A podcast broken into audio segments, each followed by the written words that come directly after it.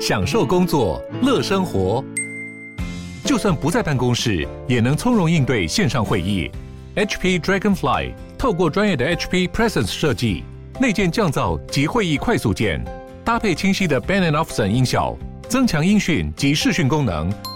HP Dragonfly 顶级商务笔电，采用 Windows 11专业版，让您在会议中享有最佳的视觉和听觉品质。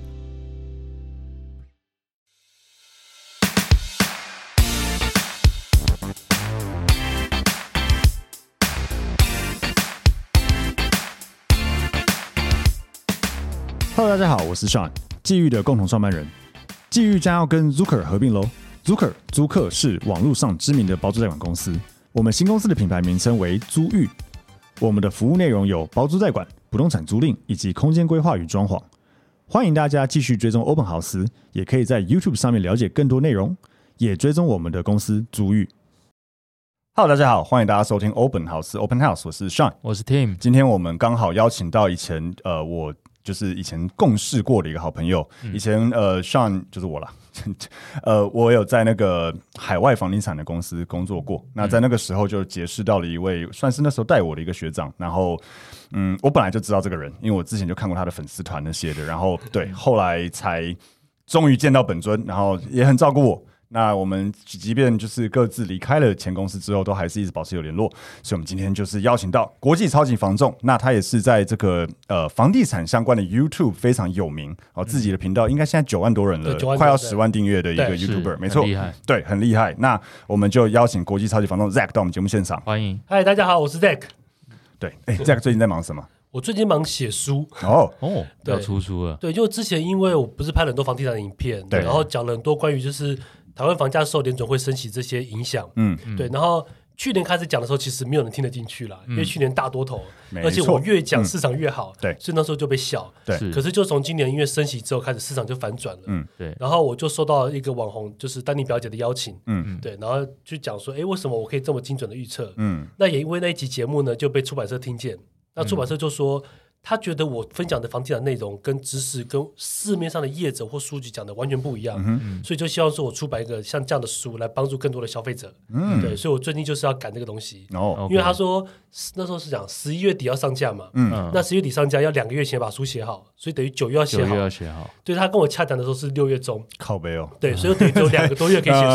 OK。对，所以现在写，那现在写了大概差不多一半了。嗯。所以八月底应该可以写得完。哦，加油加油！写书，现在就拼命写书。写书好像。坦白讲，好像没有很赚钱啊。对，它其实不是一个赚钱为目的的一件事情。对，可以这么说。应该讲，很多人都讲说什么写书不赚钱，对不对？我大家都有这个印象。对，你真的看到合约，你就知道说，干真的很难。有多有多不赚钱？对。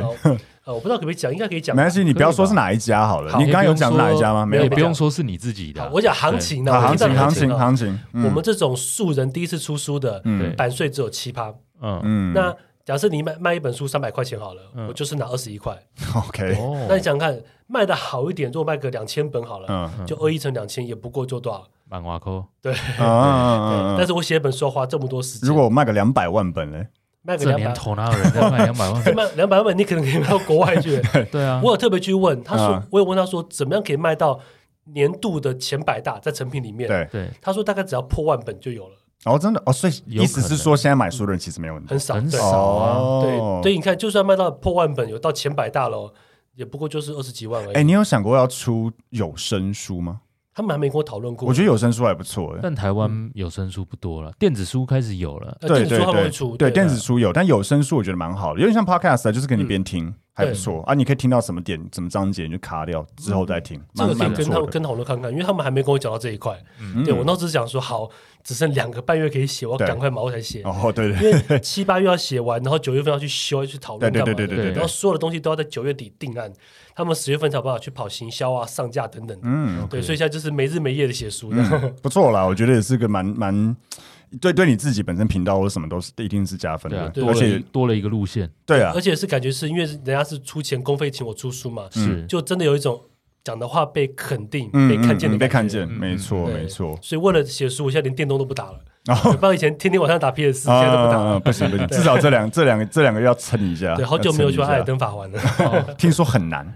哦，听说极度打了两三关，我就不想。不是说有人打到吗？摔摔 PS 之类的，对，超好玩，大推。哦，我们最近很忙了，我们自己这边，像我我我大家应该知道吗？对，我刚刚看你们这边现在是新的办公室，对对对，刚搬来两个月吧。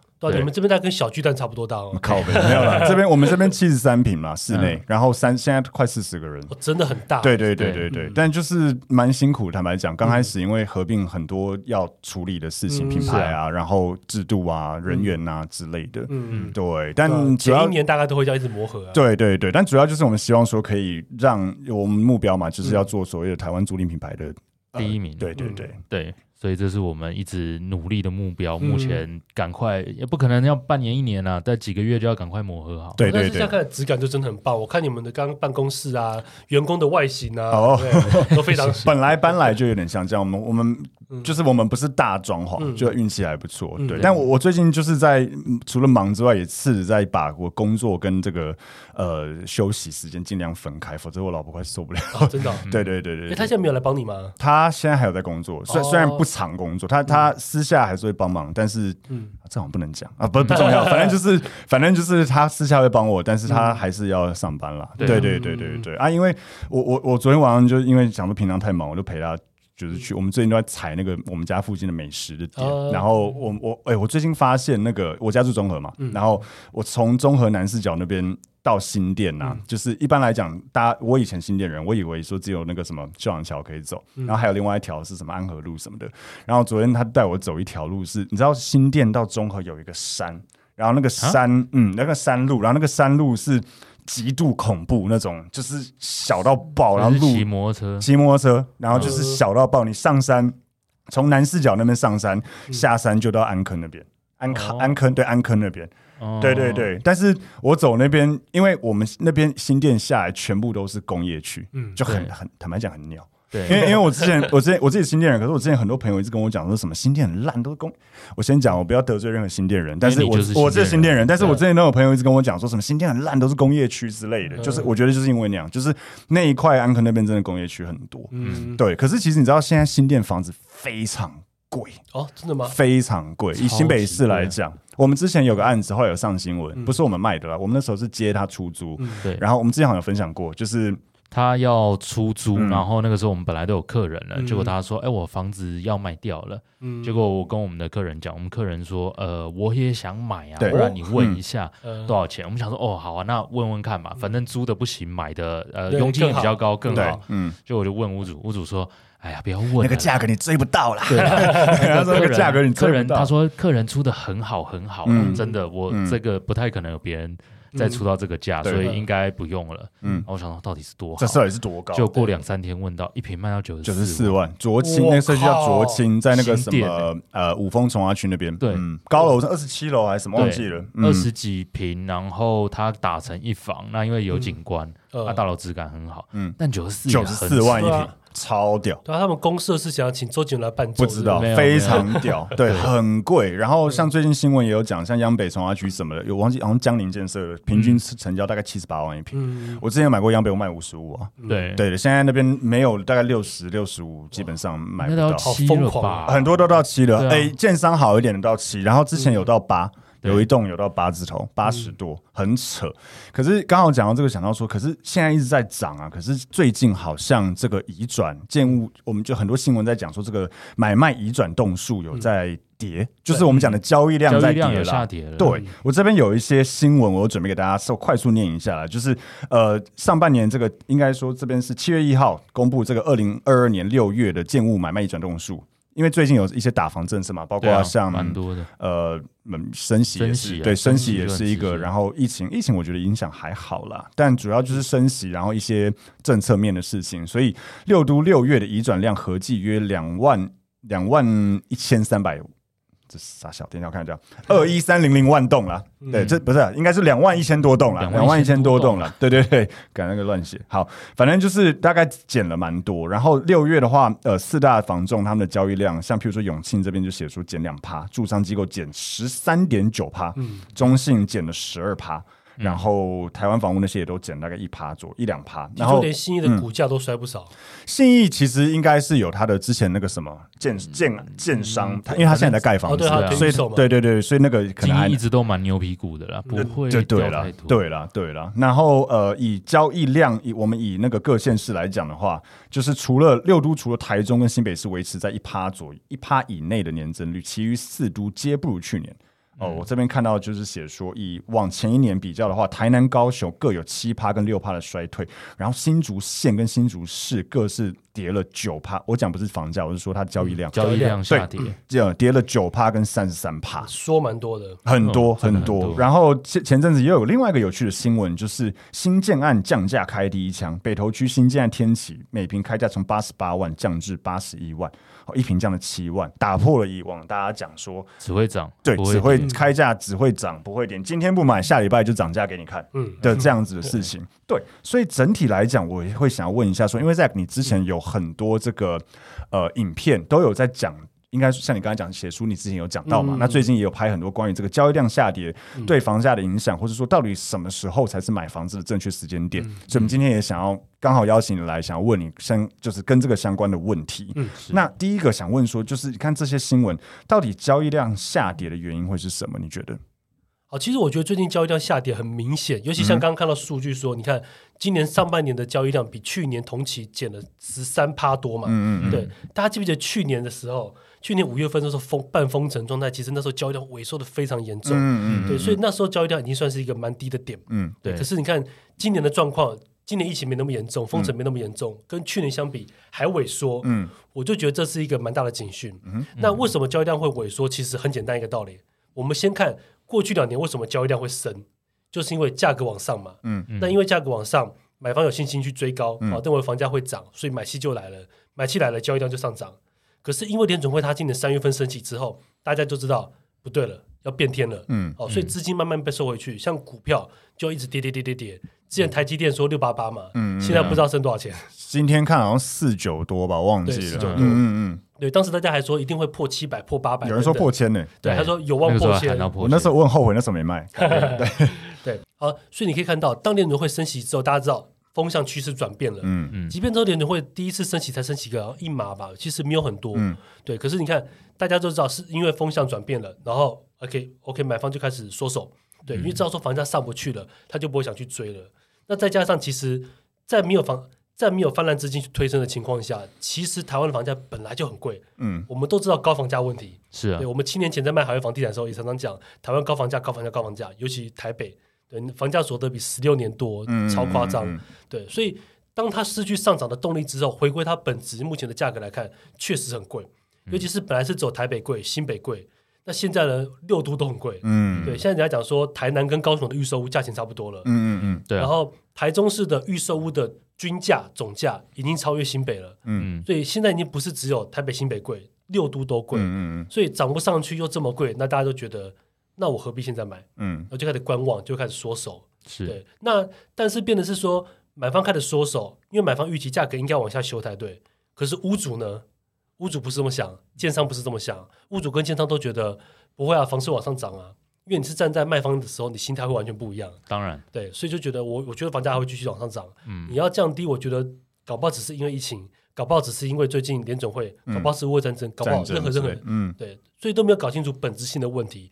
我相信现在大部分的建商跟一些屋主还在期待说会不会到年底。啊，比方说像有中介就讲，年底大家发年终了，就会出来买房了，市场就会好了。嗯嗯，对，我跟大家讲，不可能。嗯嗯嗯，对，绝对不是这样的。年终哪有那么多？对 对，发个年终就能买了。嗯，对，所以大家都长荣。对对对，嗯而且你看，美国现在联准会升息的力道很猛哎。嗯。七月份前两天不是说升息三码？对，又要再升三码。对，然后说九月份可能会再升息两到三码。对对，那只要通膨降不下来，联准会唯一能做的就是升息。嗯，对他没有别的手法了，他只能靠这个。嗯，对，那你看升息这样一直升。但台湾的央行必须必须要有升息的跟进的压力，嗯、对，因为否则如果利差扩大的话，我干嘛还把钱放在台湾市场？全部抽去那里，全部都抽走了。对，我讲过我自己的例子哦，我六月份有拍一部影片说，说我最近在看泰国房子，嗯、我打算就是存了一笔钱要去泰国买房收租嘛。嗯、对对，那泰国现在找到的房子，我看到大概平均净租金大概在四趴左右，嗯、我还在考虑。嗯、结果那天我去银行的时候，台新银行跟我说，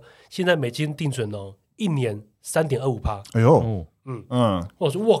三点五趴就一年，而且没有什么条件，没有金额限制，没有什么贷款问题，诸如此类。对，那我干嘛冒那个风险去国外收租？对啊，没有任何交易成本。对对对对，这就是所谓的资金的趋利性。唯一就是利呃汇差汇差汇差。刚好现在太对，那现在刚好就是我我当初买的美金会很便宜。嗯，我当初美金的成本大概是在二十七点九到二八左右。嗯，然后今天我看是三十。嗯，对，所以我美金也赚。那现在放那个定存又又安全，利息又高，这就是我们常常讲资金的趋利性嘛。嗯，那你看台湾现在利率这么低，所以你看资金就从就从股票里面出去。那一旦资金大量从台湾出去之后，他们出去不可能是新台币出去，一定是换成美金。换汇啊，嗯，对，所以大量的新台币去卖掉换成美金，就会导致台币开始贬值。嗯，对，这是我们现在看到的。是对。那如果说央行的利息扩扩的越大，这个离开的力道就会越猛。嗯，对，所以就会导致你看股汇双杀。那股汇双杀，大家更没信心，可能就开始啊，因为股票断头啊，赔钱呐、啊，我得卖房子去补那个钱。嗯嗯，房市一定会联动到，都会受到影响。哎、欸，可是呃，也有人就是我们之前有观众 Q&A 有有调有提到，就是说，因为年底要选举了嘛，嗯、那现在央行会不会有一个非常嗯？呃怎么讲？呃，两难就是对，对经济面应该是要跟着升息才对。可是如果它真的升比较多，还是要考量到国内的经济层面以及就是选举问题。那你觉得这个要？我觉得这些都对，嗯、但是大家忽略一个真正最关键的原因。嗯、大家哎，不不知道你们记得，常常到年底会讲说，就说年初的时候会讲说，央行每年帮国库赚进多少钱这个新闻。嗯，嗯嗯对，大家知不知道其实？央行的本质不是在不是在赚钱，不是在赚钱，对对对对。但央行现在做法就是说，他拿，因为他滥印钞票嘛，他新台币很多，所以他会把泛滥的新台币买回来换成美金，那他就拿大量的美金去，比方说像买美国的国债啊等等的。嗯。假设他今天把美金放到美国去赚个四趴好了，嗯。但他给这些台湾的银行的台币的利息，可能就只有零点八、零点九或一趴不到。嗯嗯。所以美国升息越多，台湾的基准利率控制的越低。它中间的价差获利就越大，越大。对，当它价差获利越大之后，它就会赚到更多的钱。那不管今年央行做了什么事情，反正到时候大家看到，哇，央行帮国库贡献了六趴、八趴、十趴，嗯嗯，的的税收。像之前我记得二零一八年吧，央行一年的营收等于全台湾的土地税的营收，哦，很夸张，嗯嗯，对，但是。这就会本本末倒置，这不健康的。对对对，对你央行应该是要健全市场，让经济变得更好。是，怎么会变成一个盈利的工具？嗯，对，所以变的是他为了让他自己能够营收增加，然后成本不要上升，所以他会去一直压利率。嗯，对。那大家讲说因为选举干嘛的？我觉得这些都是因素没错，但核心还是回到就是，央行它要把它的利率扩大，它的营收扩大，所以它利率尽量不要升，能不升就不升。上次升半码而已嘛。对啊，嗯。然后最近新闻有讲啊，说央行有十三个理事在讨论下次升息要升几码。嗯。十三位理事里，十三位理事里面有十个都说半码就好，另外三个超不爽，就觉得你们台湾真的是这些人完全不知道通膨有多严重。嗯嗯因为最近看说台湾通膨大概三趴多嘛，对对，但是其实有在研究就知道，台湾的台湾的通膨绝对比我们看到的情况更严重，很严重。比如说，对，像油价涨、电价涨，那以油来讲好了，油价涨涨那么多，可是为什么我们台湾人没感觉？嗯，国库中油吸收掉了，对。中油吸收掉，那金融吸收吸收掉，因为大家觉得没没感觉。那可是这钱谁付？还是大家要买单？还是大家付？还是回到老百姓？还是大家付的？对对，所以其实通膨很严重，只是都被政府吸收下来了。然后这个成本又被均摊到所有的国民身上。嗯所以这不是一个健康的状况。就像大家最近在骂说电价要涨。我反而觉得早就该早就该涨了，对，那么便宜的电，嗯，对啊，是一定要涨的，嗯哼哼，也对。可是那你觉得交易量下跌到底代表什么？就是这个交易量量下跌，看到的是说是打房成功，还是房价要跌了呢，还是怎么样？其实我觉得分几个层面来看，嗯，第一个是说，呃，交易量下跌主要就是因为买方开始没信心了，我不愿意去追了。像去年我听到超多的买方都跟我讲，他说屋主的态度拽的要死，嗯，房仲跟代销态度也超拽。对，不然买买房子，或者说啊，价钱不够啊，谢谢啦，就请回吧。因为整个市场都在追价，市场太好了。对对，所以买方呃，就是销售方就会变得非常的高，姿态很高。就卖方市场嘛。对，那屋主要卖短进短出，赚了一堆钱，还要缴房地合一税，税谁出？要买方，对，请买方吸收，转交给买方。对，你不吸收，你就不合理。不好意思，他愿意吸收，他愿意吸收，一堆盘子愿意进来吸收。嗯，对，所以就变得市场非常的，我觉得非常扭曲啦。嗯，你看之前一六年的时候，哪有叫买方吸收房地合一税的道理？对啊，对不对？所以我觉得大家有有点忘记上一次空头时候的状态。对，反而在去年，你看房市过热，所以大家就一直追。但追的时候呢，就是买方因为对未来市市场很有信心嘛，觉得反正房价会涨，捏下去贵一点没关系，反正房价长期都会涨，房价只涨不跌，对不对？然后就很有信心的买。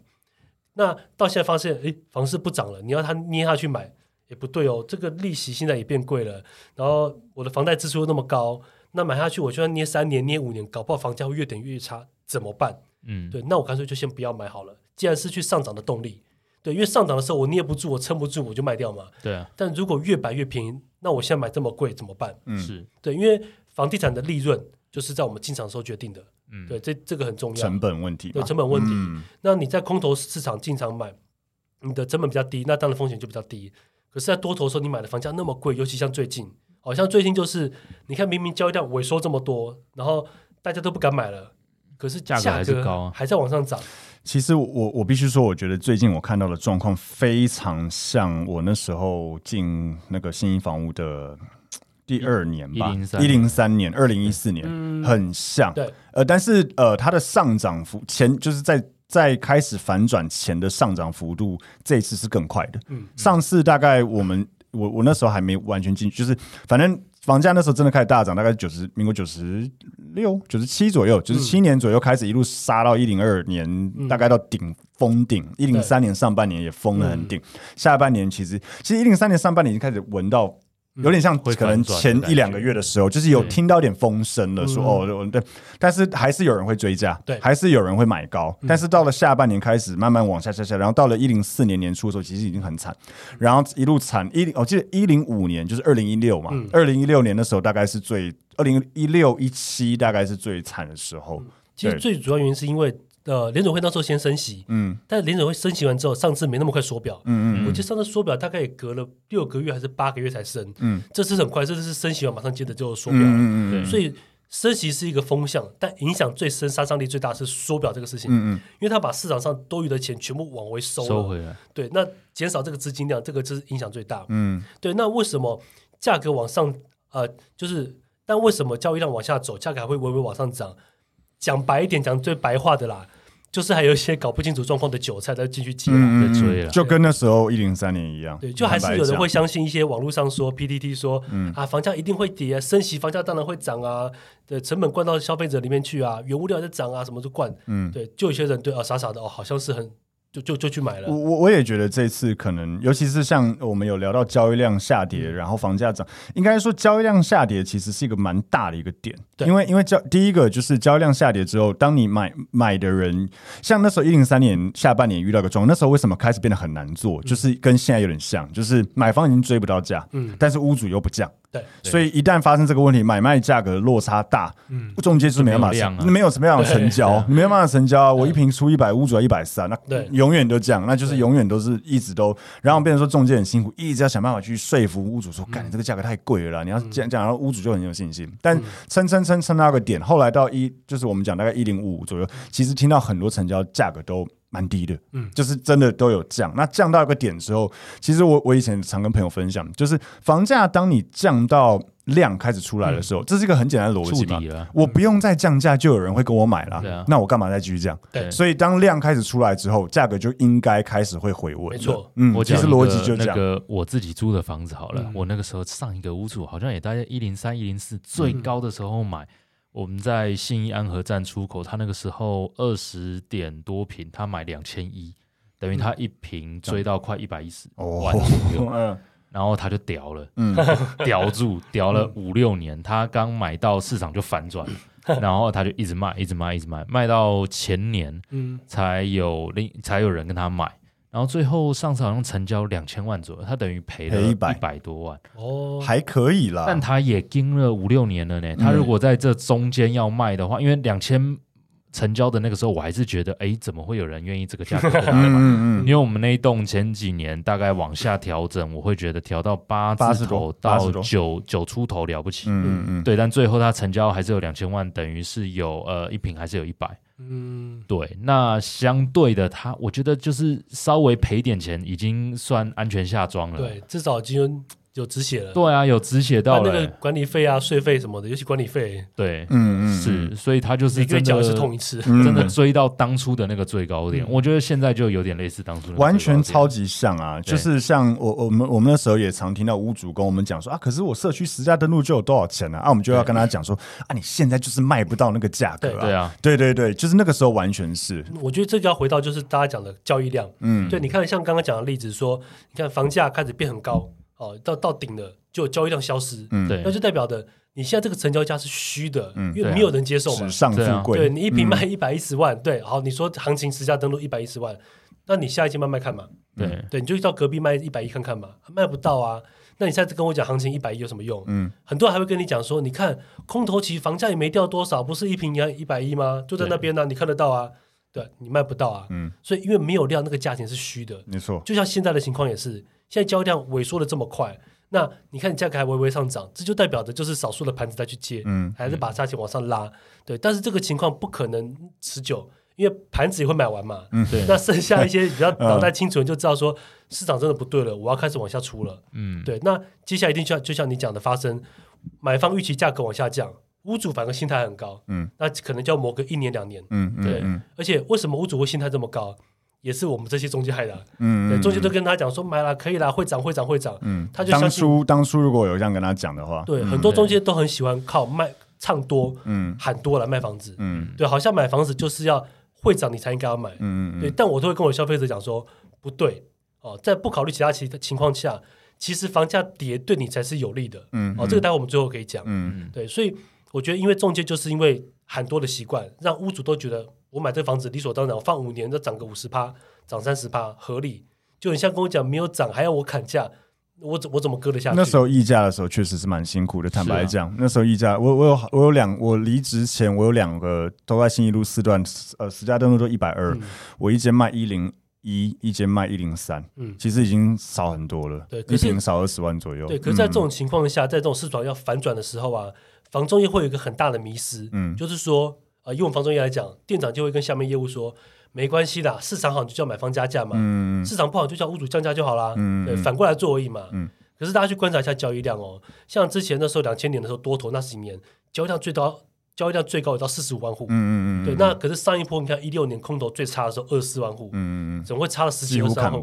嗯，对，表示说你去叫屋主降价这个方法不管用，嗯、否则怎么会没量出来？嗯，那道理很简单，市场好买方加价，他会觉得信心满满。不会那么痛，可是屋主成本就在那边。现在房市空头一砍，砍一块钱就痛一点。嗯，对你砍到十趴、二十趴，那伤筋见骨的，嗯、一定会痛。几百万的数字，对，所以绝对没有说啊，空头起你去叫。